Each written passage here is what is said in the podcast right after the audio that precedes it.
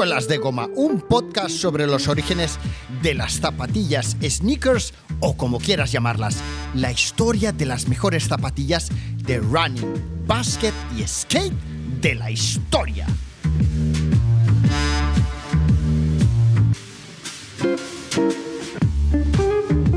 ¿Por qué llevamos zapatillas? ¿Por qué llevamos zapatillas? ¿Te lo has parado a pensar alguna vez por qué llevas zapatillas? ¿Eres de los 70s? ¿Eres de los 80s? ¿Eres de los 90s? ¿Eres de los 2000? Queda claro que si llevas zapatillas y eres de una u otra década, ha habido referentes, ha habido factores, ha habido eh, algo que ha hecho mm, que te apeteciera mucho llevar zapatillas, que incorporaras el hecho de llevar zapatillas como una eh, parte de tu personalidad, ¿no? Pero los que somos de los 70s, 80s y 90s, seguro que hemos llevado zapatillas en gran parte por culpa de los tenistas. Las primeras zapatillas que se llevaron fueron zapatillas de tenis. Quiero decir, las primeras zapatillas que se llevaron para vestir casual. Ni Reebok, ni Adidas, ni Nike fueron las primeras marcas de calzado deportivo en fabricar calzado para tenis. Mucho antes estuvieron Dunlop, Keds y Converse. Pero vamos a retroceder de nuevo en el tiempo para recordar a los tenistas que pusieron de moda las zapatillas, las bambas, las tenis de Michael Chang, Lendl, Stefan Edberg, Steffi Graf, Stan Smith y André Agassi, que algunos tuvieron y que otros tantos deseamos conseguir en nuestra juventud.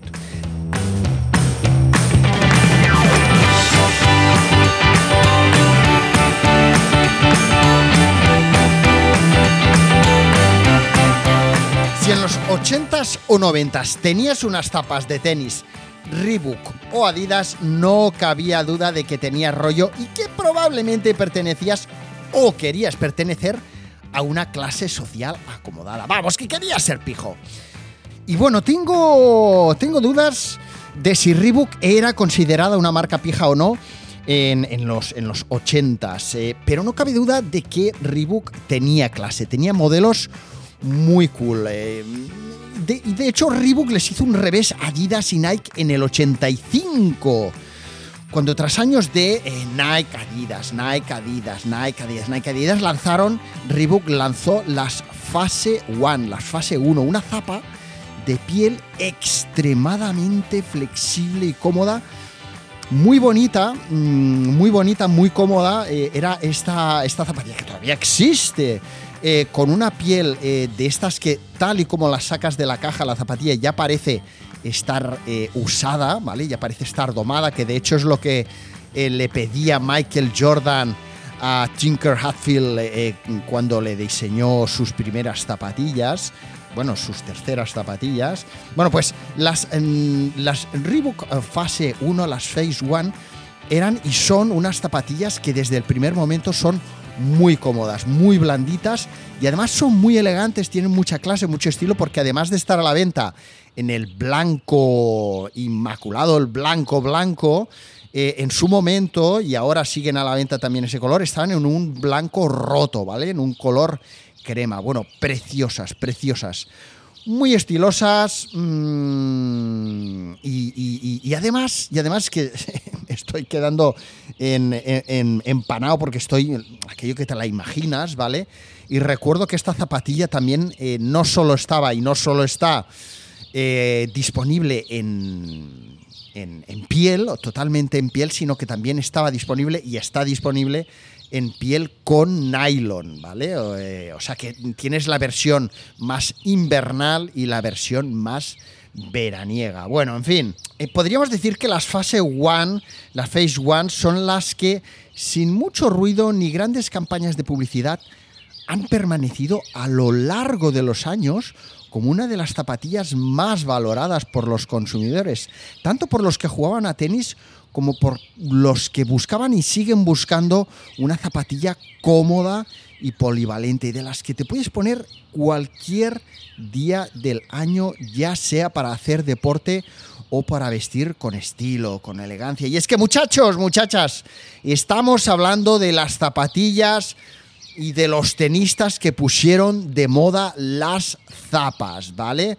No sé qué fue antes, si el huevo o la gallina, pero no cabe duda de que hubo determinados tenistas que pusieron de moda las zapatillas para vestir, para, para, para, para dejar de lado los zapatos y ponernos unas zapatillas para salir a la calle, para vestir con tejanos, para sentirnos cómodos, para sentir que teníamos estilo, para ir con nuestro grupo de amigos y para eh, ser molones, ¿vale? Recuerdo perfectamente tener un amigo, eh, un colega, eh, mm, al que estas zapatillas, como eran tan blancas, tan impolutas, tan, tan, tan elegantes, digamos, tan pijas, lo que hacía era pisárselas, ¿vale? Incluso después de que sus padres se lo hubieran lavado, mm, Desgraciadamente en su momento era más la madre, ahora ya somos más también los padres los que lavamos o participamos o nos hacemos cargo, ¿vale? Porque esto de participar es un poco como, bueno, yo he pasado un poquito al plumero y ya he participado, ¿eh? No,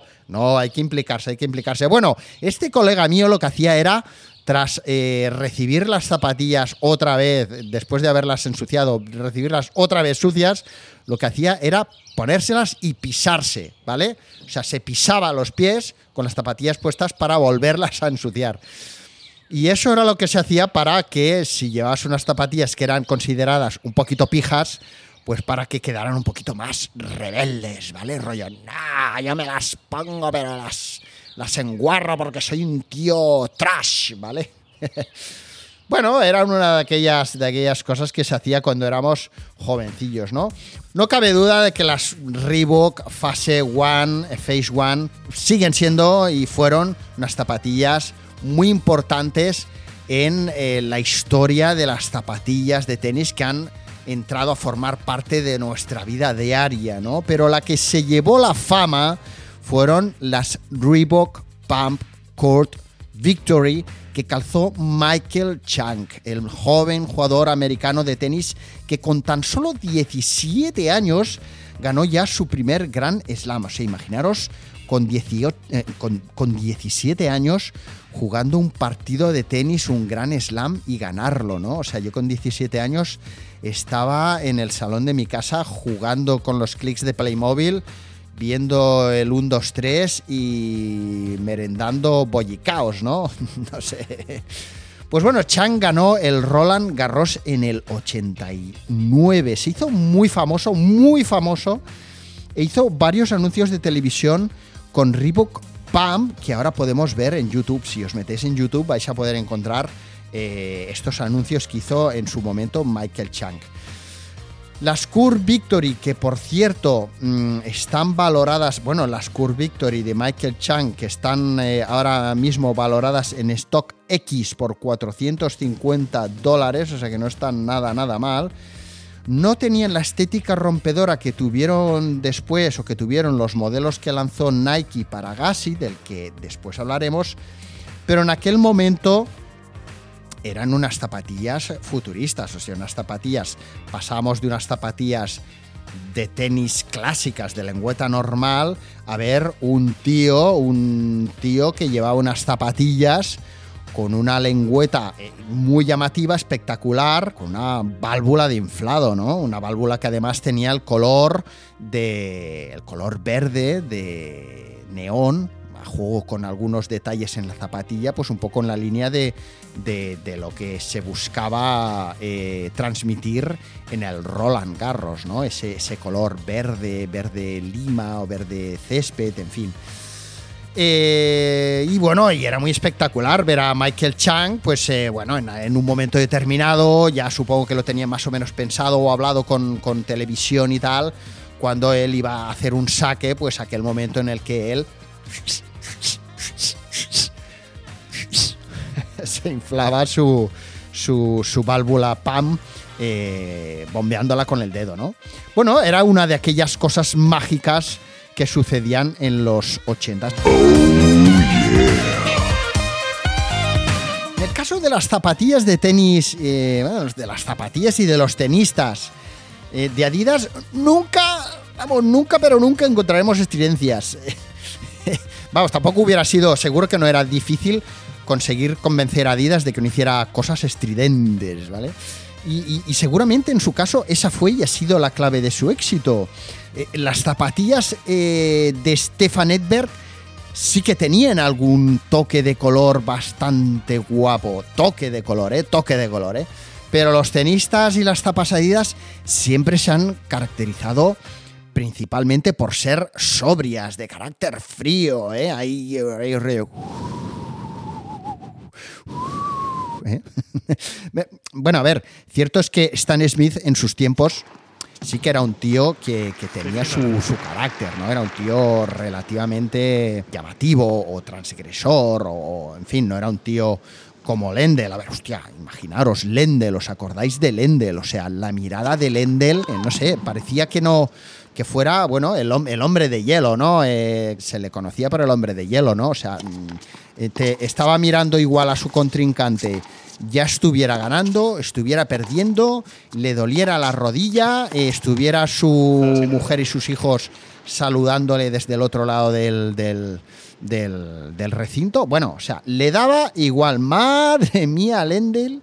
Madre mía, Lendel. No sé, no sé cómo no le propusieron a Lendel hacer en, eh, en su momento de máximo esplendor algún cameo en alguna peli de James Bond, ¿no? En plan malo, malísimo. Hoy tengo guion, pero se me está yendo un poco la, la cabeza, ¿eh? Se me está yendo la cabeza porque eh, Soren Manzoni me ha acostumbrado a, hacer programas eh, sin guion y se me empieza a ir ya la, castaña alegremente, ¿no? ¿Hola? Bueno, en fin. A ver, Adidas, volviendo al guion un poco, Adidas eh, tiene, tiene en su catálogo, en su archivo, en su archive, varios modelos de tenis míticos. De hecho, no solo míticos, sino superventas, como las, uh, las Rod Laver, las Forest Hills. Eh, zapatillas que yo de hecho vendí o intenté vender en su momento en mi showroom de Adidas en San Cugat del Vallès. Pero son modelos que han tenido éxito, mucho éxito en países, bueno, y siguen teniendo éxito en países nórdicos y en Gran Bretaña eh, tal vez porque son, no sé, yo siempre he pensado que es porque son unas zapatillas voluminosas. La gente que las, que las suele llevar o comprar también es gente voluminosa, de un cierto. Eh, de una cierta altura, de un cierto tamaño, de unos pies más grandes, más anchos, no lo sé. Tal vez es su, mm, también por su, suela más elevada, más gordota, que te protege de la lluvia, del, frío, de la nieve. No sabría decir exactamente por qué, pero queda claro que eh, de la misma manera que en estos países eh, o en determinadas ciudades se vende muy bien, es un tipo de zapatilla que en nuestro país, en Barcelona, en Madrid, etcétera, etcétera, no ha funcionado. O sea, lo vemos como un... Eh, no sé, como muy armatoste, ¿no? Eh, son muy cómodas, ¿eh? son unas zapatillas extremadamente cómodas y que funcionaron muy bien en el tenis, pero eh, ya os digo, mm, aquí han pasado sin pena ni gloria, pero gloria, sin pena ni gloria, pero ya os digo, están en, los, en el archivo de Adidas, son zapatillas súper importantes en la historia de tenis de Adidas y fueron y siguen siendo zapatillas que podríamos decir que no aquí, pero en otras partes del mundo han significado un antes y un después en la moda casual, ¿vale? O sea, ha habido mucha gente que eh, comenzó a llevar zapatillas deportivas Forest Hills o Rod Laver para vestir casualmente a diario, ¿vale? Sin embargo, las zapatillas Pro Model de Steffi Graf Edberg y Lendl sí que han estado siempre muy presentes en nuestro imaginario sneaker collector. Seguramente porque todos les hemos visto jugar en alguna ocasión y a todos nos molaban sus tapas cuando las veíamos. Ya no solo sus tapas, sino sus equipaciones, su camiseta y su pantalón corto a juego, ¿no?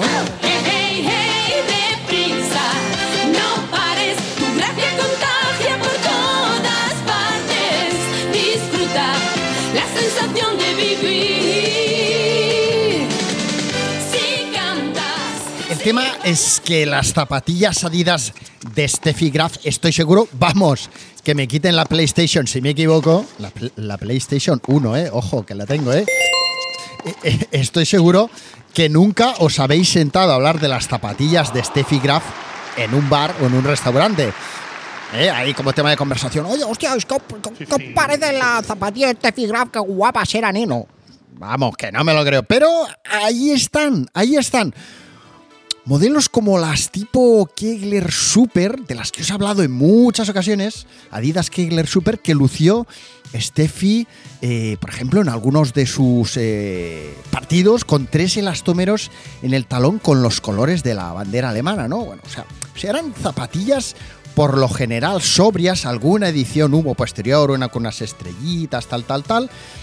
Pero, pero bueno, mmm, fue una tenista muy elegante que lució unas tenis que no pasaron desapercibidas, no eran tampoco espectaculares, pero que seguían la línea de estilo marcada por el diseño de otros jugadores Adidas y que por tanto nos influyeron directa o indirectamente. Bueno, va, nos vamos con Lendl, con las Adidas Lendl. En el 84 Adidas lanzó al mercado las Lendl Competition y su equipo de marketing exprimió seguro su imaginación para conseguir darle atractivo a este jugador del que ya hemos dicho hace un momento que es que vamos, que tenía... Bueno, fijaros, buscando, buscando información de, de, de Stephanie Graf, de Steffi Graf, de sus zapatillas, porque eh, no hay apenas absolutamente nada en Google, en ningún lado. Y lo único que he encontrado, pero no, no era, no nos aportaba nada este podcast, es una entrevista que le hizo Adidas eh, para la edición de su famoso libro Biblia de 500 páginas, ¿vale? Que, os he enseñado en algún, bueno, en algún no, en un, en un eh, Instagram TV que tenéis colgado en, lo podéis encontrar en el apartado de Instagram TV de suelas de goma en Instagram. A ver, es uno que se llama mucho tenis, ¿vale? Top tenis Adidas. Ahí podéis ver algo que puse respecto a la historia del tenis de Adidas eh, en este libro, ¿no? Bueno, pues buscando imágenes, eh, info de las zapatillas de Steffi Graf con Adidas, pero que lo único que hay es una entrevista de tres páginas que le pregunto, no, de una, dos, tres, cuatro cuatro páginas nada menos que le dedican, pues bueno, le preguntan cómo fueron sus inicios en Adidas, eh, todo esto, claro que va a decir, ¿no? Pues el de entrevista a Adidas, pues imagínate que va a decir, pues que todo era maravilloso. bueno, pues eh, este libro, que es una auténtica maravilla y que tal y como os dije en su momento, no está a la venta, desgraciadamente, eh, yo lo conseguí porque trabajaba en Adidas y nos lo vendieron a los empleados Adidas creo que fue por 30, 40 euros, algo así, o sea, un regalo, porque es que esto es, esto es vamos, esto es una, pasada de libro, el contenido que tiene, y tiene mucho contenido a nivel, mm, pues eso, eh, bibliográfico, eh, entrevistas, etcétera, pero luego hay muchas fotografías inéditas que no encontraremos nunca en Google, eh, ni en ningún lado, de mogollón de deportistas conocidos, desconocidos de mil y una disciplinas. Y he encontrado una foto que os voy a poner en redes sociales antes o después, que sale... Fijaros si me he enrollado para deciros esto. Madre mía. He dado 28 vueltas. Sale Iván Lendel sonriendo, macho. Sale sonriendo, está sentado. Claro, sale sonriendo porque está cenando, está sentado a la mesa con eh, eh, Horst Dassler, hijo de Adi Dassler, fundador de Adidas, eh, y no sé si es la, la, mujer de Horst Dassler o quién es, pero bueno, en cualquier caso está sentado con el, con el, con el jefazo de Adidas, ¿no? Entonces, claro, el tío está, dice, voy a sonreír hoy, que si no sonrío hoy, ¿cuándo voy a sonreír, no? bueno, pues vamos a ver, en el 84, como os decía, Adidas lanza al mercado eh, las Lendl Competition y el equipo de marketing exprime toda su imaginación para conseguir darle algo de atractivo a este jugador cara de palo con eslogans como el ojo, cuando te llamas Iván no puedes darte el lujo de lucir terrible. O sea, eh, aludían un poco al dictador ruso Iván el Terrible, ¿vale? Eh, para hacer eh, una campaña de publicidad con zapatillas a ¿no? Pero fijaros lo que son las cosas a pesar de que la imagen del genial jugador de tenis Ivan Lendl no era un producto fácil de vender y de que sus zapatillas no llamarían actualmente la atención, creo, vamos, ni de una horraca, o sea, es que eran, eran sosas, ¿vale? Pues Adidas vendió zapatillas Lendl durante más de ocho años. Y ojo, no solo las vendió en plan, bueno, sí, hemos vendido algunos pares, no, no. Vendieron muchas zapatillas de Ivan Lendl, ¿vale? Entonces, eh, francamente, no sé, no sé por qué era. Mm, si por la calidad, la comodidad, si porque no había mucho más oferta, si porque había muchos fans de Lendl, eh, a pesar de que no nos lo podamos creer. Pero así es, así es, así es. Fijaros si eran eh, buenas que Adidas se animó a crear una colección de ropa y accesorios a juego con las zapatillas. De hecho, son míticos, si os acordáis, bueno, os acordaréis seguro, los polos con rombos de Lendl que marcaron época. Bueno, de hecho creo que fueron uh, un referente para muchos diseñadores a la hora de crear colecciones de, ropa, de polos, de casual, de ropa casual así, pijina y tal, ¿no? Bueno. Pero otro paso muy importante que dieron con Lendl eh, fue crear una colección de raquetas de tenis y para hacerlo llegaron a un acuerdo con la marca de raquetas Kennedy. que no tengo ni idea de si he pronunciado bien, pero la verdad es que es, eh, bueno, como, como, tampoco he jugado al tenis, eh, yo por lo menos es la primera vez que he escuchado o que he leído el nombre de Kennedy. Eh, seguramente fueron unas raquetas míticas. Bueno, de hecho lo fueron, ¿no? Fueron muy buenas. Eran tan buenas que Adidas pues escogió a esta marca o consiguió llegar a un acuerdo con esta marca para lanzar al mercado las que se conocieron como las raquetas más ligeras de la historia hasta el momento. Y esta fue una decisión muy importante, muy inteligente por parte de Adidas porque en los 80s uno de los productos más vendidos en las primeras tiendas de deporte o en tiendas donde vendían artículos de deporte y de ocio, de camping, etcétera, era, pero además con mucha diferencia, las raquetas eh, de tenis. Eran las raquetas y las pelotas. Por lo tanto, tener una buena raqueta de Lendl en el mercado era tener una muy buena porción del pastel de las ventas de artículos deportivos. Eh, ya os digo, en, aquella época eh, una gran parte de las ventas de las tiendas de deporte o de las tiendas que tenían a la venta artículos de deporte eran las raquetas de tenis, los balones de fútbol y las pelotas de baloncesto. Pero sobre todo las raquetas. Imaginaros, ¿eh? Cómo, cómo, han cambiado las cosas con el tiempo. Bueno, pues nos despedimos del checo nacionalizado estadounidense Iván el Terrible Lettel y viajamos hasta las pistas del club de tenis sueco donde se dio a conocer nuestro amigo de la noche, Stefan Edberg. Las zapatillas Adidas de Edberg incorporaban la tecnología Torsion, la barra Torsion, que impedía que el pie se torsionara, se torciera, te torcieras el tobillo, ¿vale? Que, que hicieras una buena pisada, ¿vale? Y tenían un precio más asequible, más asequible para los mortales que sus antecesoras, las Adidas de Ivan Lendl. No sé por qué motivo, porque seguían conservando eh, una muy buena calidad, o sea, calidad mm, superior, eh, mm, buenos materiales, buenas costuras, barra torsión, etcétera, pero por algún motivo eh, comercial, estratégico, seguramente, pues Adidas decidió que no sé si todos, pero que unos eh, modelos de Edberg estarían a un precio más eh, asequible para todos aquellos que querían llevar unas zapatillas de su ídolo del, del, tenis, ¿no? Bueno, pues Stefan Edberg tampoco, ya sabéis, no era la alegría de la huerta, pero ya tenía un look más guay, más rockero, más noventer y como aún siendo sueco tenía eso, un aspecto más californiano con su, con su media melenita rubia y tal, pues eso le vino bien a Adidas para crear colecciones de ropa y calzado Edberg que incorporaban bloques de colores, gráficos muy, muy, muy guapos, muy llamativos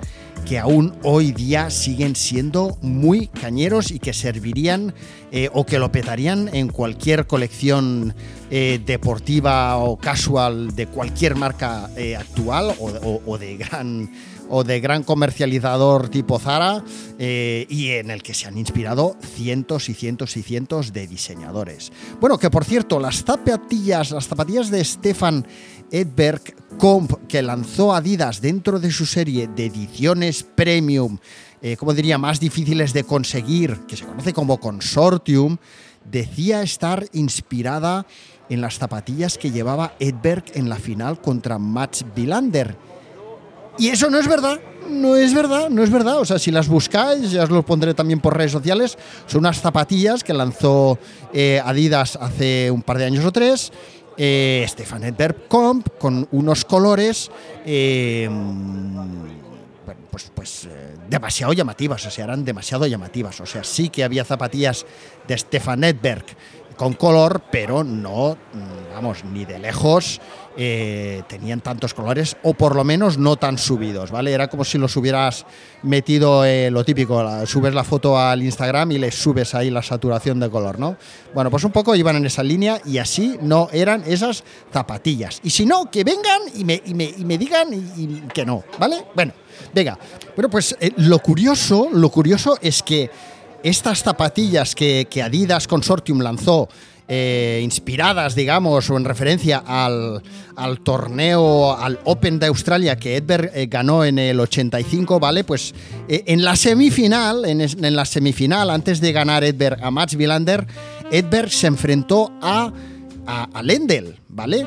Y como Adidas los tenía patrocinados a los dos, es muy curioso, si veis la, la foto, eh, como Adidas decidió ponerles el mismo polo a los dos. O sea, parecía que fueran a jugar un, eh, o sea, que, formaran parte de un mismo equipo, ¿no? No, que se enfrentaran el uno contra el otro. Eh, o sea, iban iguales, igualitos, igualitos, ¿vale? O sea, un poco, un poco, no sé, parecían, parecían tontos, vamos. ¡Oh, no! vale, bueno, esto, esto que no pase de aquí, que no pase de aquí. Bueno, el tema es que iban con el mismo polo, uno de aquellos polos míticos de los ochentas eh, de los que os estaba hablando hace un momento, que Adidas hizo también eh, con diseños geométricos, un poco inspirados en el movimiento artístico Memphis, ¿vale? Que eran todo pues como triángulos, rectángulos, círculos, de bloques de color, sólidos, etcétera, muy chulos, muy chulos, ¿vale? Bueno, ya sabéis de qué os estoy hablando, todos aquellos eh, a los que os gusta el diseño o el, diseño gráfico, ¿vale? Y, fijaros em, lo importante que era en aquella época para Adidas eh, vender ropa, ¿vale? O sea, lo importante para Adidas en aquella época era vender ropa, vender polos, vender camisetas eh, chandals. Eh, ¿Por qué? Porque era un momento en que Adidas estaba eh, apoyando fuertemente el crecimiento de sus colecciones de ropa porque veían que era una posible manera de ganarles terreno a sus competidores directos. Eh, la batalla por la venta de zapatillas estaba muy reñida, sin embargo Nike, si hablamos de su referente directo, no estaba tan fuerte en el textil. Y ahí Adidas vio una oportunidad. ¿Eh? Eh, no os descubro nada si os digo que hoy en día eh, Adidas, aún no siendo la número uno, la número uno es Nike, Adidas vende mucho más textil. Cuando hablo de moda, hablo de casual, hablo de, prendas de calle, de streetwear, ¿vale? Que, que Nike, ¿vale? Adidas tiene tres, tres rayas, es un producto muy visible, todas sus líneas de Chandler Sadicolor pues siempre han estado muy presentes en el mundo de la música, en el mundo de la danza, en etcétera, etcétera, etcétera, ¿vale? Bueno, pues fijaros que todo esto ya viene, viene de antes de, de Ivan Lendl y de Edberg, pero en este caso encontramos un ejemplo muy claro de cómo Adidas en ese momento, en el final o, en el Open de Australia del 85, no estaba publicitando unas zapatillas. De hecho, tanto Ivan Lendl como, como Stefan Edberg eh, llevaban unas zapatillas cualesquiera, pero iban vestidos iguales, ¿vale? O sea que ahí Adidas quería vender polos, ¿eh? no quería vender zapatillas, ¿eh? Bueno, al margen de historias sobre la ropa deportiva, en aquel momento, lo que os decía, a finales de los 80s y comienzos, y comienzos de los 90s, comenzaba a ser muy atractivo para los,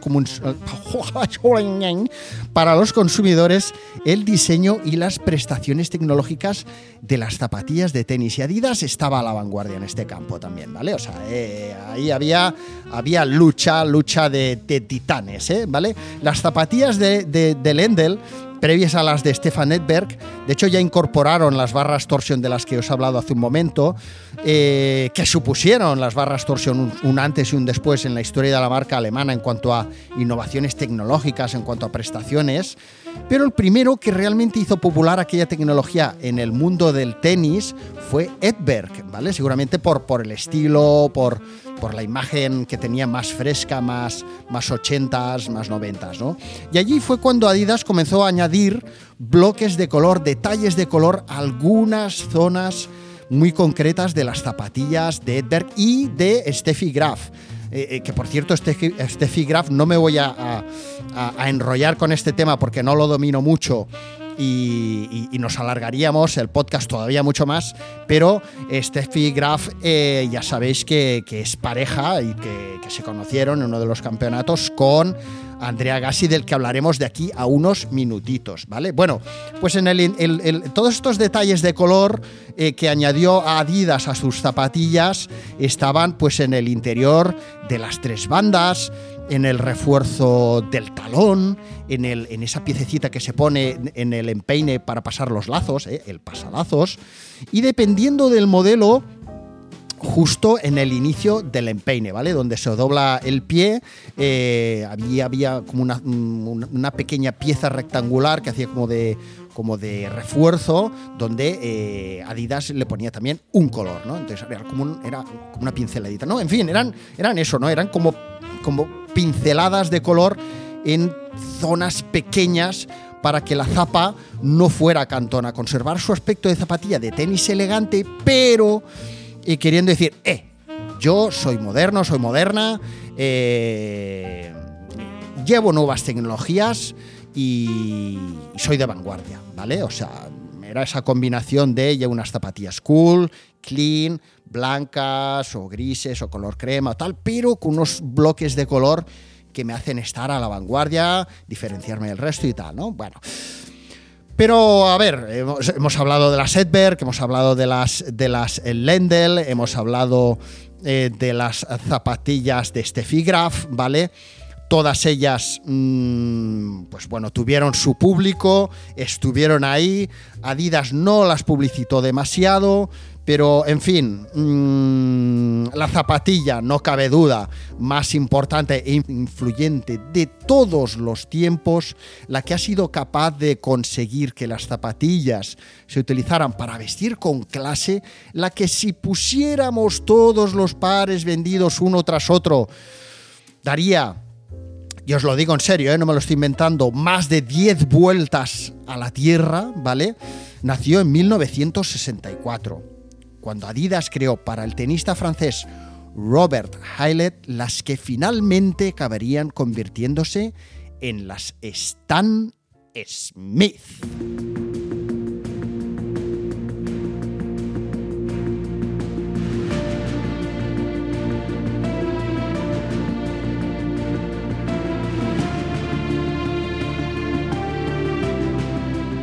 Bueno, bueno, bueno, bueno, bueno.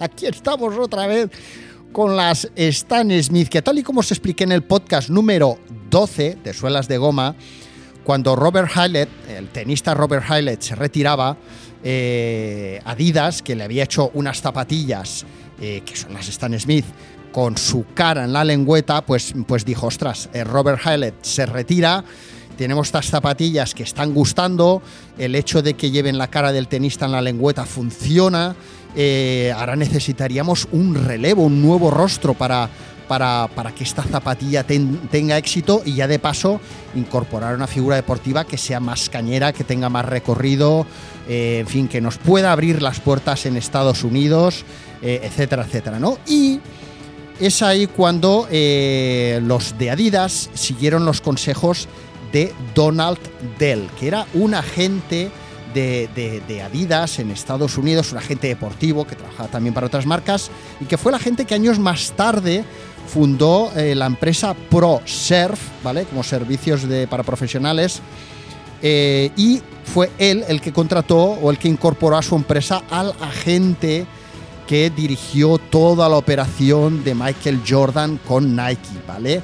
Eh, en fin, todo esto os lo he explicado en el episodio anterior dedicado a las Jordan, ¿vale? Eh, aquí os lo he dicho súper resumido, ¿no? Bueno, pues precisamente esta gente, fijaros si eran, si eran buenos haciendo su trabajo, que son los que aconsejaron en su momento a Adidas eh, sustituir a Robert Hallett por Stan Smith, que era un jugador de tenis, pues mm, bueno, del que se oía hablar, era bueno, tenía, tenía rollo, ¿vale? Y era norteamericano, con lo cual Adidas, pues eh, se intentaba abrir más paso todavía en el mercado americano, que siempre le costó y le ha costado mucho, ¿vale? Porque al final, ya sabéis, Estados Unidos, Alemania, bueno, pues todo lo que hay, ¿no? Bueno, bueno pues en 1971 Adidas contrata, ficha, sponsoriza, eh, le envía una caja de bombones a esta, al estadounidense, al tenista estadounidense Stan Smith, ¿vale? Y Smith pasó de usar zapatillas de tenis de lona, que era lo que usaba hasta aquel momento, creo que Dunlop incluso, a convertirse en el primer deportista que convertiría su modelo de zapatillas Pro Model en una zapatilla de moda casual universal, una zapatilla de cuero que daría comienzo a una nueva era en la que la tecnología y los materiales marcarían las pautas del nuevo tenis que nació en los ochentas.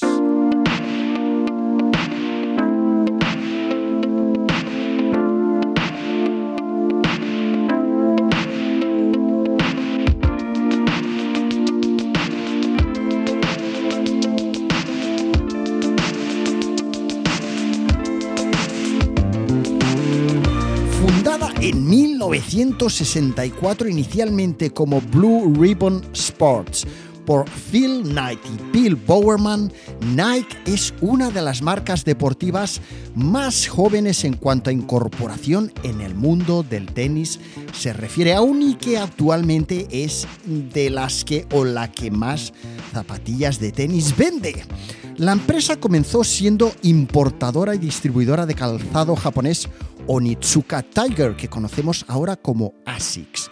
Y en 1971, unos años después de la creación de la empresa y una vez cortados los lazos con los japoneses Onitsuka Tiger y rebautizados como Nike, lanzaron su primera línea de calzado para corredores, que entonces no se llamaban runners. Y ganaron popularidad y crecieron rápidamente durante los años 70. En el 72 Nike estableció su primer empate, podríamos decir, oficial con el, eh, con el tenis al patrocinar, o en el mundo del tenis al patrocinar al ex número uno Ilie Nastase, que había estado mm, patrocinado por Adidas. Pero la historia de Nike en el tenis no se hizo famosa, no se hizo. Mm, no explotó, no, no sé, no sé, no, no, no llegó a trascender hasta que consiguieron contratar hasta su alianza con el famoso autor de frases como la pelota entró. Las famosísimas zapatillas denominadas Wimbledon poco tuvieron que ver realmente con Wimbledon, aparte del hecho de que John McEnroe, el autor de la frase la pelota entró, las usó en Wimbledon. Pero el hecho de que las llevara en el partido que ganó contra su mayor contrincante Bjork, del que ya sabéis que hay una película que está muy bien, eh, en el 81 fue suficiente para que ese nombre, las Nike Wimbledon, tuvieran peso ya de por vida, de por vida. Bueno, en cuanto al diseño de las Wimbledon, os voy a contar algo más a nivel zapatero, ¿vale? O sea, venga, va, prestad atención, venga. Las Wimbledon fueron las primeras zapatillas en las que Nike utilizó la misma puntera que Adidas utilizaba para las Stan Smith. En el mundo del calzado, ya sabéis, y si no lo sabíais, pues ahora os vais a enterar, que hay un determinado número de tipos de diseño de puntera que se suelen utilizar para diseñar la mayoría de zapatillas eh, que hay, eh, o, para la mayoría de las zapatillas más famosas de, toda la historia, ¿no? Quiero decir, todas las zapatillas que conocéis así como más famosas de Nike, Adidas, eh, Converse, la, la, la, la, todas suelen tener un tipo de puntera determinado que forma parte de un catálogo de 5, 6, 8 tipos de puntera que son las que suelen funcionar mejor a nivel de prestaciones, a nivel de, y bueno, y ahora sobre todo a nivel de, de, mm, gustos, ¿no? ¿Vale? Son punteras que todos hemos eh, asimilado, que nos gustan, eh, que nos funcionan, que, cuando nos las ponemos nos, nos parece que están bien, ¿no? Digamos, bueno. Eh, pues bueno, ¿qué tipos de, de punteras son? Pues son la puntera Blatcher, que es la que tienen, por ejemplo, las Nike Blazer o las Puma Basket, que es la típica puntera redondeada sin ningún refuerzo. Las que tienen forma de T, pues por ejemplo, la Nike Oregon o la Adidas Samba, ¿vale? O sea, vosotros imaginaros que estáis mirando las puntas de vuestros pies desde arriba, ¿vale? ¿Eh? Estáis de pie y os miráis las puntas de los pies. Pues en el caso de la Nike Oregon y las Adidas Samba, es que es una especie de T, ¿vale? Eh, que, refuerza el talón, ¿vale? Los, eh, protege la punta de los deditos y eh, sube una parte hacia el empeine, ¿vale? Y tienen, pues, por eso se llama forma de T. Bueno, las que tienen un pequeño refuerzo rectangular que va desde la punta hasta la lengüeta, eh, pues en este caso serían, por ejemplo, las Nike Bruin, las Adidas Gazelle, las Puma Pelé, bueno, etcétera. Eh, y bueno, hay más, ¿vale? Hay más tipos de puntera. Bueno, pero la puntera Blatcher, la que os he dicho que es redondeada, sin ningún refuerzo, esta, esta, este tipo de puntera era la primera vez que Nike la utilizaba para diseñar unas zapatillas, unas zapatillas de lo que fueran, ¿vale? Y, fue esta, este tipo de puntera la que se utilizó para diseñar las Wimbledon. Eh, John McEnroe utilizó este tipo de zapatillas durante un largo periodo de su carrera tenística y Nike eh, como vio que funcionaba, hizo que casi todos sus profesionales del tenis, todos los tenistas que jugaban patrocinados por, Nike, utilizaran este modelo, ¿vale? Y ahí, amigos, amigos, amigos, esto nos lleva a, ver que, fijaros si funciona bien el diseño de esta puntera redonda. O sea, había funcionado con Stan Smith, eh, y triunfaba ahora también con un modelo de zapatillas que tenían un swash, un rayo cosido en el lateral, un rayico, ¿vale? Pero no sé si es porque las ventas de las eh, Nike Wimbledon nunca fueron tan importantes como las de otro modelo Nike, o porque la sombra de las Smith, de las Adidas Stan Smith era y sigue siendo muy grande, Nike no ha reeditado frecuentemente las Wimbledon. De hecho, la última reedición, tal y como me comentaba Isaac, Isaac Rillo, ¿vale? Eh, em, creemos que siguen siendo la última reedición del 2012, ¿vale? Eh, de modo que es una zapatilla que, bueno, que sigue siendo objeto de deseo de collectors, pero que por algún motivo que desconocemos no se suele reeditar ni no suele estar en el mercado, ni en edición premium, ni en edición normal ni en edición barata, ¿vale? No está, no está, no está, no está, está, me cago en la mar. Ahora, eso sí, eso sí que lo hacen los putillas, ¿eh? eh fijaros que hay algunos modelos de skate, de Nike, o, en fin, diferentes tipos de modelos que sí, que más o menos eh, cogen la estética de las Wimbledon, ¿vale? O sea, una zapatilla como muy sencilla, puntera redondeada, muy clean, una suela mm, clásica, ¿vale? Mm, y le ponen ese toque, esa banda azul, ese azul celeste, ese azul clarito. Vienen a, vienen a intentar imitar ese modelo, mm, no lo imitan, se vende muy bien porque al final es una zapatilla como un clásico de Adidas, ¿vale? Ay, de Adidas, de Nike eh, pero las Wimbledon no las sacan. ¿eh? Están ahí en plan, no las sacamos, porque no queremos. No, ya veremos lo que hacemos, ¿vale? O sea que bueno, en fin, eh, a ver si las sacan alguna vez y a ver si las consigo y las puedo incorporar a mi colección. Ojo, estoy pensando, y os lo digo en serio, ¿eh? Tengo un gimnasio aquí cerca de mi casa, nada, a 200 metros, bueno, es el gimnasio al que voy, ¿vale? Al que voy cuando voy. que hay un tío, un señor, señor que tendrá sus, sus 70 años bien buenos, pero vamos, 70 mínimo. Que siempre, además, es muy bueno porque a la hora que voy yo mm, hay muy poca gente y, suele haber una, dos, tres chicas por ahí haciendo pesas de unos 40 años por ahí, y está este señor, estoy yo y, poco más, ¿no? Y este señor me hace gracia porque siempre está ahí ligando con, con, estas chicas que, claro, le siguen el rollo porque al final, ya ves tú, ¿no? Pero es gracioso porque el tío siempre está ahí. ¿Qué pasa? que ¿Cómo vais? Eh? Tal, tal, tal, ¿no? y bueno, en fin, que este señor, este señor tiene, o sea, va al gimnasio con las Wimbledon. Que esas Wimbledon, pues no sé desde cuándo las debe tener, pero vamos, me jugaría yo una, una paella a que las tiene desde los años 80 o 90, vamos, pero seguro, pero segurísimo. Y he estado tentado más de una vez, yo soy un poco cortado con estas cosas, pero estoy muy tentado de decirle, se las compro, señor, se las cambio. Mire, le, traigo mañana aquí unas zapatillas. Es que estoy segurísimo, no, no, no se lo he dicho porque estoy segurísimo que viendo el tipo de persona que es y llevando esas zapatillas como las lleva, seguramente desde hace, pues yo qué sé, 40 años o 30, no lo sé, igual me estoy pasando. Yo creo que me dirá que me suba a un, a un pino. Con lo cual solo me queda, ya en plan, en plan Halloween, solo me queda esperar que, que cuando pase a otra mejor vida, eh, no sé, pregunte a su viuda si me las quiere dar. ¿Qué os parece? Esto es muy políticamente incorrecto, ¿eh? igual me, echáis de, la, de la. Bueno, vamos allá, venga, seguimos, seguimos. Bueno, eh, sea por A, sea por B, sea por C, las Nike Wimbledon no se han reeditado, no se reeditan. Eh, tal vez Nike decidió seguir su camino, otro camino en búsqueda de, zapatillas que innovaran, de estar más a la vanguardia, dejar estos modelos así más clasiquitos un poco de lado. El caso es que en 1986 llegaron las Nike Air Trainer One.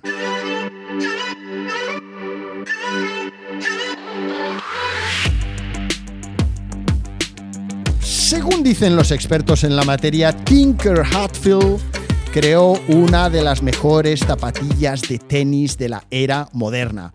Que a ver, vamos a ver, para todos aquellos que seáis nuevos en el podcast o que no seáis super sneaker freakers, no sé si nos entendéis en la materia, etcétera, os digo, os decimos que Tinker Hatfield es uno o el diseñador más importante de Nike, el diseñador de calzado más importante de la historia de Nike, ¿vale?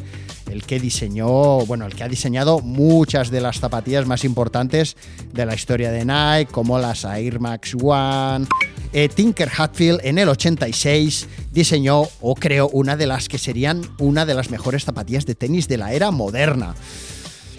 ¿Cuál es la historia? Más o menos, bueno, pues que mientras trabajaba con John McEnroe, ¿vale? O sea, o mientras John McEnroe estaba fichado por Nike, pues Hatfield o su equipo, pues como suele ser habitual en todos los deportes aún hoy día, pues los diseñadores van hablando con los deportistas, les van diseñando zapatillas, van viendo qué necesidades tienen, oye, pues mira, me duele aquí, me duele allá, o ahora pues mm, el dedo gordo al cabo de una hora lo tengo rojo como un tomate, en fin todas me, roza en el tobillo, ¿vale? Todas estas cositas. Entonces, en las marcas, pues mm, poniendo en, un, en, una olla, pues todo lo que quieran incorporar a nivel tecnología, a nivel materiales, a nivel colores, etcétera, pues van hablando con esta gente, con estos atletas, con estas estrellas mundiales, para eh, ir diseñando lo que serán las nuevas zapatillas de tenis, de fútbol, de básquet, bla, bla, bla, ¿vale? Y bueno, eh, ¿qué pasó en, eh, aquello a mediados de los 80? Pues que Hatfield le envió a la estrella estadounidense de tenis, a McEnroe, una caja, mm, que ya os digo, esto se suele, o sea, esto se sigue haciendo así hoy día. Bueno, o le envías una caja o envías a alguien a que le lleve la caja y le explique, eso es más habitual. Por ejemplo, yo lo he visto hacer con Messi, ¿vale? Pues va una persona que es la representante de la marca eh, de Adidas, por ejemplo, o de Nike, y va a visitar a Messi o a, quien sea, ¿vale? O a el de Puma ahora va a ir a ver a, Neymar, etcétera, y le llevan los nuevos prototipos, ¿vale? Y dice, pues mira, hemos hecho esto, esto es una maravilla, aquí pondremos esto, aquí pondremos allá, ta ta ta ta ta, ta y es cuando sobre todo en el mundo del fútbol se ve mucho cuando eh, se las ponen para entrenar o incluso a veces para jugar algún partido no muy importante y las pintan de color negro, ¿vale? Para probarlas y ver si funcionan bien, si les hacen daño o etcétera, etcétera, ¿vale? Y es un trabajo difícil, ¿eh? Muy difícil porque eh, aparte de de que los diseñadores pues intentan hacer cosas innovadoras, etcétera, etcétera, pues luego los deportistas, pues claro, mm, son gente, pues bueno, a veces son díscolos, a veces son indecisos, a veces pues bueno, claro, lo que tenían antes ya les iba bien, ya les gustaba mucho ahora porque yo tenía una bota de piel, ahora me, traes una que es de tela, bueno, en fin, mil cosas, ¿no? ¿Vale? O sea que es, un trabajo complicado. Bueno, pues en aquel momento, pues ya fuera mediante una persona representante de Nike o bien directamente el, de, el de DHL o Seur de, de Estados Unidos, ¿vale? Le hicieron llegar un paquete a John McEnroe eh, donde había varios prototipos de zapatillas para probar, ¿vale? Y eh, uno de esos prototipos eran las Trainer, ¿vale? Las Air Trainer One, que eran unas zapatillas para entrenar, o sea, eran unas zapatillas para ir al gimnasio, hacer ejercicios, tener un poquito en la pista y tal, pero vamos, no estaban inicialmente pensadas para jugar a tenis a nivel competición, ¿vale? Bueno, Hatfield se las envía a McEnroe para que las pruebe mm, y espera, espera que les dé el feedback y obviamente en ningún momento esas zapatillas el tenista se las puede poner para, para, jugar un partido oficial, no las puede hacer públicas, ¿vale? O en cualquier caso se deberían de haber camuflado. ¿eh? Pero ¿qué hizo el fiera de McEnroe? Ya lo sabéis todos, ¿no? Ya os lo podéis imaginar. Pues las sacó de la caja, se las puso y le gustaron tanto que ni corto ni perezoso el tío, pues se las pone para jugar. ¿Vale? Y no solo se las puso para jugar un partido, sino que se las puso para jugar otro partido, ¿vale? Bueno, pues os podéis imaginar el ataque de el susto que se pegaría Tinker Hatfield y todo su equipo cuando se enteraron de eso. Pero bueno, el tema es que le gustaron tanto a, a McEnroe que bueno, es una de aquellas estrategias de marketing no buscadas eh, que, que, pues seguramente funcionaron bastante bien eh, y, a partir de ahí, pues bueno, mm, nada, de perdidos al río. Ahí lo que hizo Tinker es ponerse a trabajar, a seguir trabajando con McEnroe en lo que fue el desarrollo de aquella zapatilla. Se hicieron todas las modificaciones necesarias para que aquella zapatilla fuera buena para, para, jugar a tenis, a tenis profesional de alto nivel, ¿vale? Y bueno, y ahí fue la primera vez que en el mundo del tenis se pudo ver a un jugador eh, darle a la pelota con una raqueta subido a unas zapatillas de media bota que además llevaban un velcro con un logotipo en la, en la puntera. ¿Vale? Eh, ¿Qué os parece?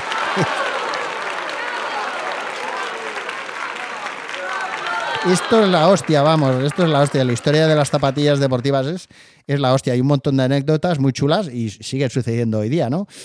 anécdotas que contado así, pues bueno, oye, jaja, juju, y bueno, nada, ahora le doy al pausa y me voy al lavabo. Pero, pero bueno, es que estos son cosas que a nivel de empresa y deporte y tal, o sea, son un, un auténtico, vamos, una auténtica bomba, ¿vale? O sea, cuando pasan cosas, imaginaros, ¿no?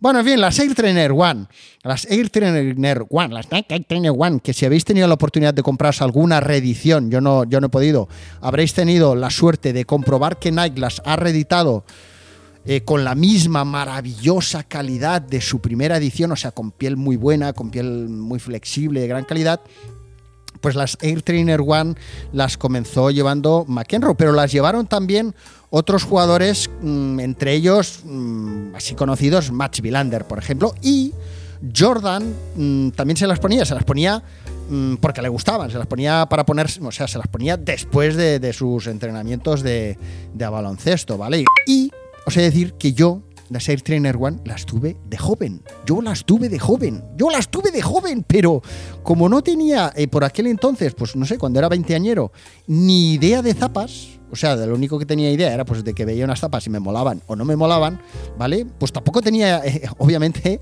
no tenía ni idea de, de, que aquellas, bueno, que hubiera sabido, mm, no me hubiera podido llegar a imaginar que al cabo de los años pues aquellas zapatillas podrían llegar a tener una trascendencia eh, como, la, como la tienen ahora, ¿no? Y, bueno, lo bueno es que, me las compré, seguro que me las compré en alguna tienda a muy buen precio porque nunca, vamos, nunca me sobró la pasta. ¿Y qué pasó? Pues bueno, me las compré bien de, bien de precio y me las puse, vamos, a día sí, día también, día sí, día también, hasta el exterminio, vamos. O sea, las usé tanto que acabaron destrozadicas las pobres y las tiré a la basura. O sea, claro, es que en aquel momento, mm, o sea, ahora, vamos, daría, daría, bueno, nada, lo que fuera, pero me encantaría tenerlas aún y hechas polvo. Pero bueno, y, lo, curioso es que, me acuerdo que como que, que, yo creo que me las compré porque, porque es que eran raras para la época, y más donde yo vivía, eran las típicas zapatillas que la gente seguramente veía en el escaparate y decían, bueno, o en la estantería, y decían, zapatilla de media bota gris y blanca con un strap en la punta, ¿esto qué es? ¿Esto quién lo quiere? ¿No? Bueno, pues yo fijo que me las compré porque estaban baratas y recuerdo que yo las veía raras. O sea, yo veía esas zapatillas, a mí me molaban porque decía, hostia, tienen rollo, ¿no? Son guapas, son diferentes, pero eran raras, eran raras. La cuestión es que a mí siempre me ha llamado la atención la vanguardia, ahora no me las quiero dar de nada, pero siempre me, ha gustado lo distinto, la diferenciación, el diseño. Eh, y aquella zapatilla, la Air Trainer, con su mezcla de conceptos, de, fuentes deportivas, de, eh, el aeróbic, el atletismo, en fin, había como varios conceptos mezclados en el diseño de esa zapatilla. De hecho, de la Air Trainer One hay muchos eh, reportajes, muchas editoriales que hablan de la historia del diseño de esa zapatilla, porque tiene, tiene su, su, tela, ¿no? Digamos, pues, pues eh, pues bueno, es que esta, esta, zapatilla sentó las bases del diseño de lo que acabaría haciendo Nike entre el 88, o sea, finales de los 80s y mediados de los 90, ¿vale? Traspasando este concepto, este, este, este modelo al, al, baloncesto, inspirando en, en, la creación de modelos, por ejemplo, como las Air Jordan 3, ¿vale? Para mucha gente, las Air Trainer One son las mejores zapatillas de la historia, las zapatillas de deporte que se pondrían para vestir todos y cada uno de los días de su vida.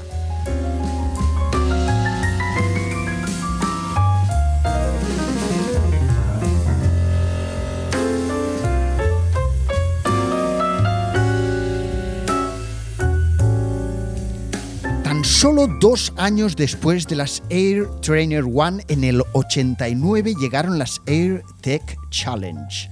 Nike seguía innovando y apostando por la diferenciación y trabajando en el desarrollo de modelos que no fueran simplemente llamativos y fácilmente marketeables, sino eh, trabajando en el desarrollo de modelos que siguieran las pautas que nacieron con los orígenes de la marca en Oregón.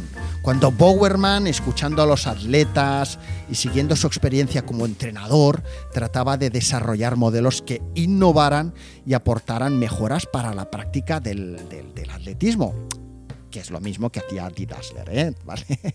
para ser justos. Bueno, Andrea Gassi lo que sucedió con Andrea Gassi es que acabó representando para Nike una, pues una nueva oportunidad, un nuevo paradigma entre el diseño y la autenticidad. Nike quería ser importante en el tenis y para eso tenía que huir de los convencionalismos. Y las AirTech Challenge no tan solo eran y siguen siendo una explosión creativa, sino que también estrenaron eh, nuevas tecnologías, incorporaron nuevas ideas, materiales, en fin, supusieron una revolución en cuanto a lo que Nike quería hacer en el mundo del tenis. ¿no? En fin, por ejemplo, las AirTech Challenge tenían pues, bueno, un material que era el, Duratain o el Duratane, que, lo que hacía era aumentar la durabilidad de, de, la zapatilla en la parte superior, ¿no? reforzando zonas críticas eh, como la puntera, cuando rozaba la pista, cosas de este tipo, ¿no? Bueno, bueno pues, pues eh, tras las Nike Air Tech Challenge del 89, en el 90 llegaron las Air Tech Challenge 2, claro, o sea, tras la 1, pues la 2, ¿no? ¿Eh? Esto parece barrio sésamo, ¿eh? ¿Vale? Bueno, ¿Cómo eran las Air Tech Challenge 2? Pues bueno, ya lo sabéis, unas zapatillas eh, que se te van los ojos detrás de ellas, con una maravillosa, eh, atractiva, eh, magnética referencia a los volcanes, haciendo ver mediante dos bloques de color que hay, pues como, como si la zapatilla tuviera lava volcánica surgiendo de las, de las suelas hacia arriba, ¿no?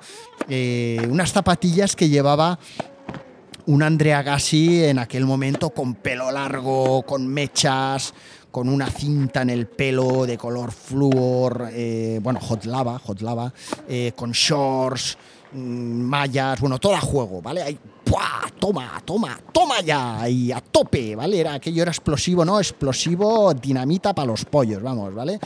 Eh, ¿quién, ¿Quién no pudo sentirse atraído o quién no giró la cabeza o quién no se fijó eh, en aquel momento, en aquella estética tan rompedora, ¿no? O sea, tanto para ponerla de vuelta y media como para decir, hostia, yo quiero llevar esa ropa, quiero parecerme, ¿qué zapatillas son esas?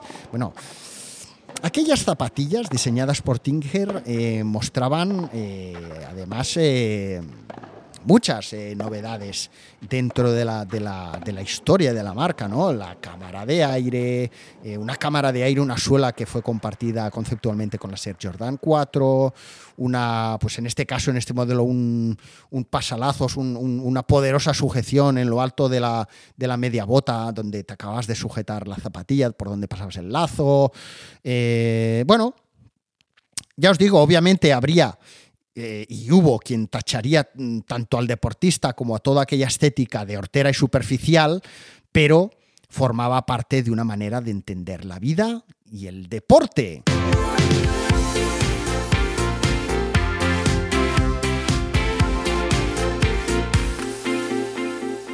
Hoy contamos con la colaboración del ilustrador JR, Artist JR en Instagram. Si lo buscáis en Instagram es ArtistJR, no una J y una R, sino JR todo escrito. J-O-T-A-R-R-E, ¿vale?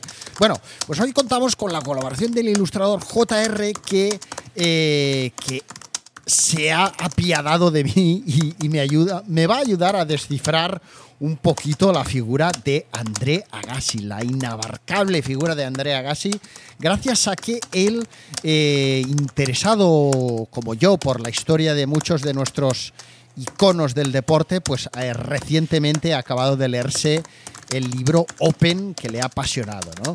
Bueno, hemos estado hablando sobre las memorias del inigualable jugador estadounidense, pero eh, JR, ¿cómo era la figura de André Agassi? todas las ideas preconcebidas que teníamos de Andrea Gassi, el libro te las monta desde la página 1. Y me, gusta eso, su historia de, de su padre es un fanático del tenis como tantos otros padres que no llegan a lo que ellos aspiran a conseguir, quieren conseguirlo el sueño a través de sus hijos. Su hermana jugaba al tenis, una hermana mayor que tiene. Un hermano mayor que tiene, un poquito mayor que él, también juega al tenis, pero no.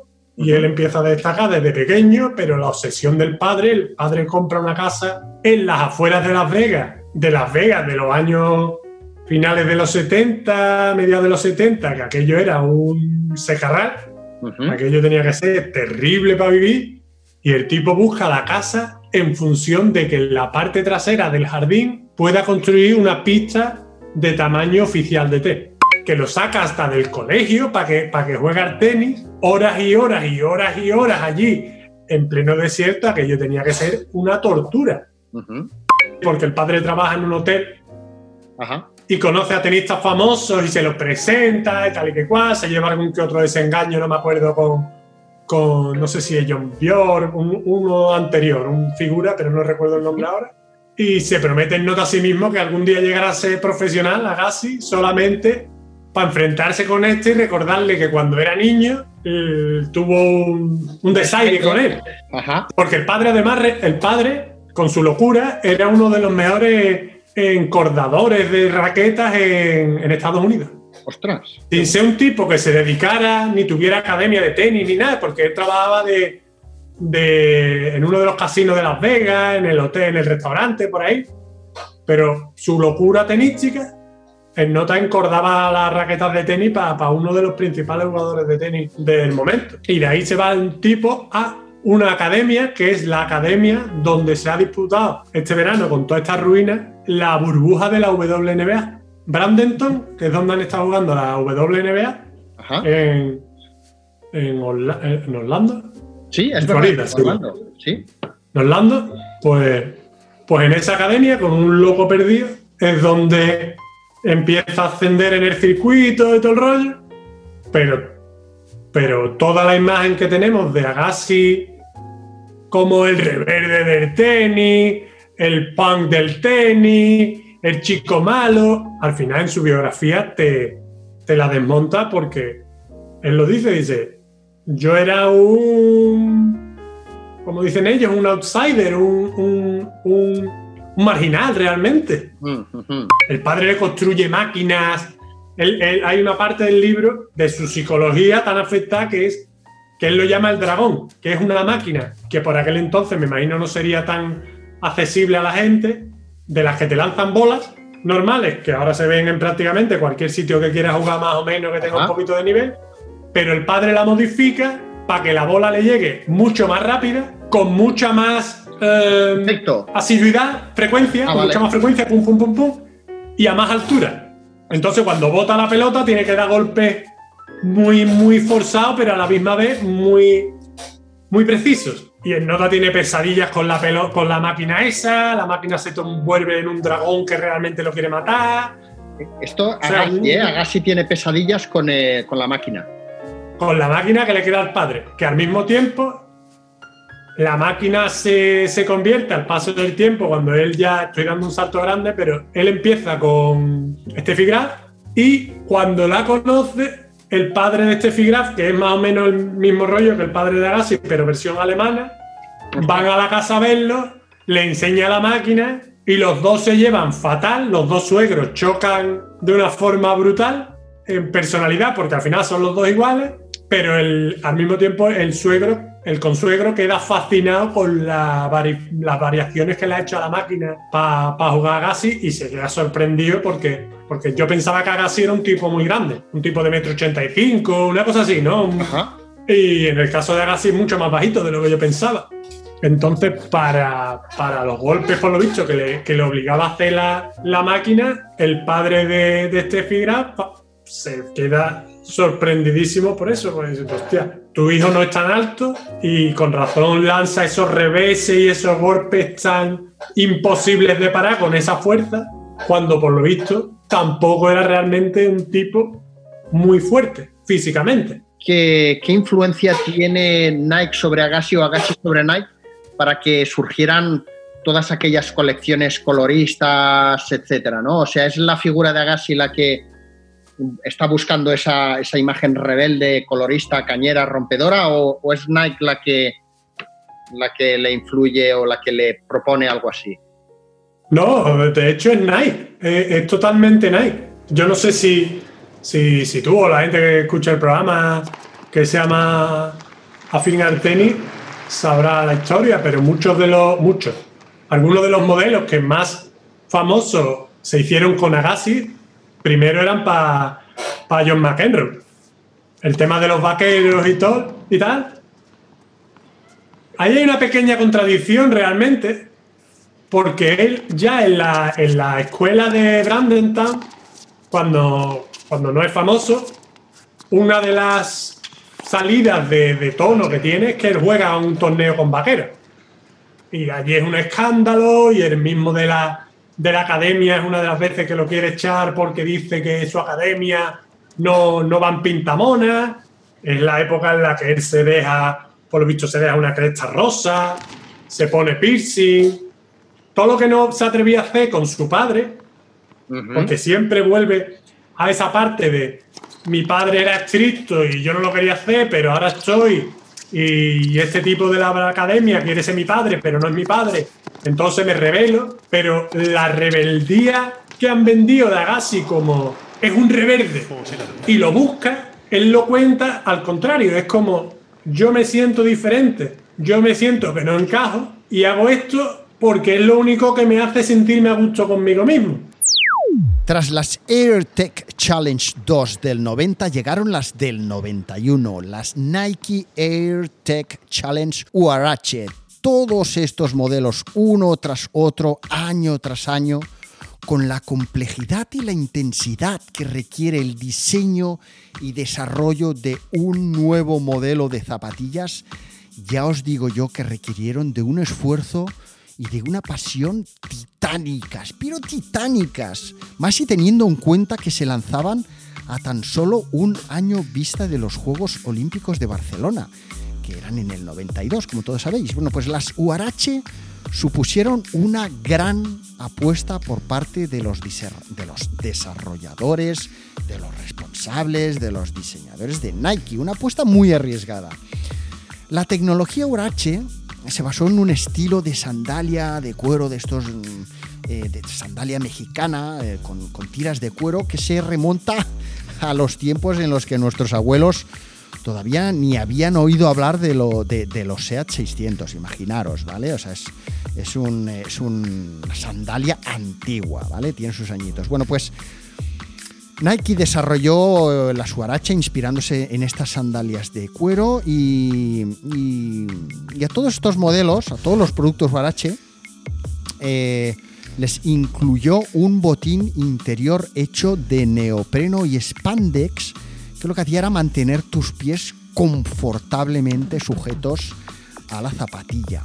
El, lema de la campaña era ¿Has abrazado tu pie hoy? ¿Vale? O sea, era una manera de decir, eh, vas a meterte tus, vas a meter tus pies en unas zapatillas Nike URH vas a ir muy cómodo y vas a ir muy sujeto. Vas a tener tus pies sujetos a, la superficie sobre la que quieras hacer eh, tu deporte favorito de la mejor manera posible, ¿vale? Bueno, pues muchos, eh, lo que sucedió es que muchos atletas de Nike que, utilizaron ese modelo de zapatillas para jugar, para practicar, para practicar su deporte profesionalmente, eh, comenzaron a utilizarlas también fuera del, del, entreno, fuera de la práctica deportiva oficial, porque eran muy cómodas, ¿vale? O sea, eh, dijeron, ostras, estas zapatillas que me he puesto hoy, o sea, no es aquello típico de, no sé, como, como cuando llegas a casa, ¿no? Estás deseando quitarte las, las zapatillas, los zapatos y ponerte las, las zapatillas de andar por casa, ¿no? Las pantuflas. Pues no, en aquel caso era, ostras, qué maravilla. Hombre, seguro que se ponían mm, otras, mm, eh, digamos, que no eran las del entreno, ¿vale? O sea, no estaban sudadas, seguramente en su caso. Pero la cuestión es que tuvieron muy buena acogida y ese beneficio tecnológico también lo que supuso fue una imagen distintiva, distintiva y divertida, que, que comenzó a ganar muchos adeptos, ¿vale? Porque era pues un nuevo diseño de zapatillas, un nuevo concepto, era, mm, era cañero, era vanguardista, era mm, deportivo, con lo cual no eras un friki si lo llevabas, era muy cómodo, bueno, y, al final es eso, la gente pues, siempre ha buscado zapatillas cómodas, ha, buscado innovación, ha buscado mm, algo nuevo, algo divertido, tanto para hacer deporte como para usarlas por la calle. De modo que fue salir esas zapatillas y mucha gente puso los ojos sobre las nuevas Huarache. ¿vale? La tecnología de las Huarache se bautizó en el tenis, nació en el tenis, se comenzó a utilizar en el tenis, pero de inmediato también se comenzó a utilizar, también se lanzó, se desarrolló para modelos de baloncesto y de running. Con las Huarache, Nike lanzaba un mensaje descarado. Si vas a arriesgarte con algo o alguien salvaje, ¿vale? Esto lo hicieron pues, al lanzar eh, las Huarache y al hacerlo de la mano de Andrea Gassi, pues lanzaron una campaña eso que decía, si vas a arriesgarte con algo o alguien salvaje, hazlo con Andrea Gassi, ¿vale? Era una manera chula de decir, hey, tú quieres algo que funcione, quieres algo mm, deportivamente eh, útil, efectivo, innovador, pero además quieres algo cañero, pero no quieres algo cañero que sea cañero y que no funcione, no, quieres las dos cosas, ¿no? Bueno, pues haz como Andrea Gassi y ponte estas eh, nuevas zapatillas Huarache.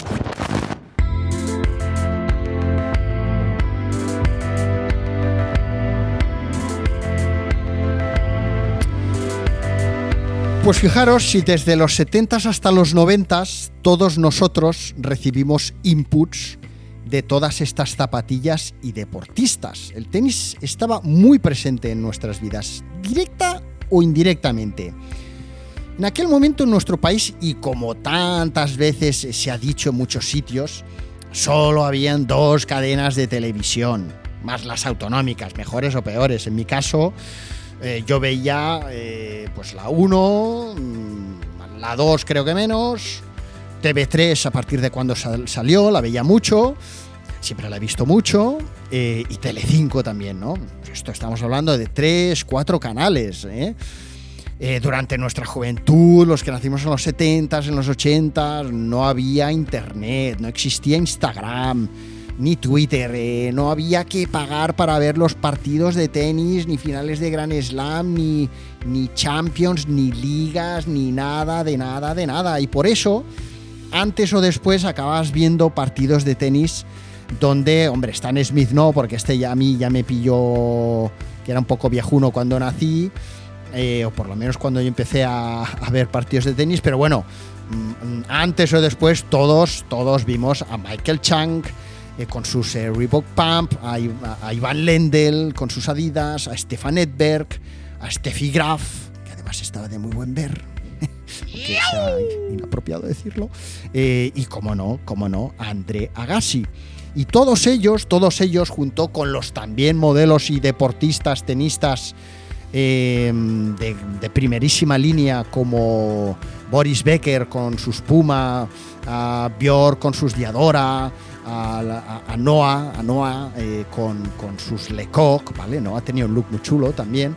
Pues bueno, todos ellos y todas ellas, deportistas y zapatillas, acabaron llamando nuestra atención de una manera u otra, antes o después, más o menos, a través de la televisión o a través de, algunas revistas.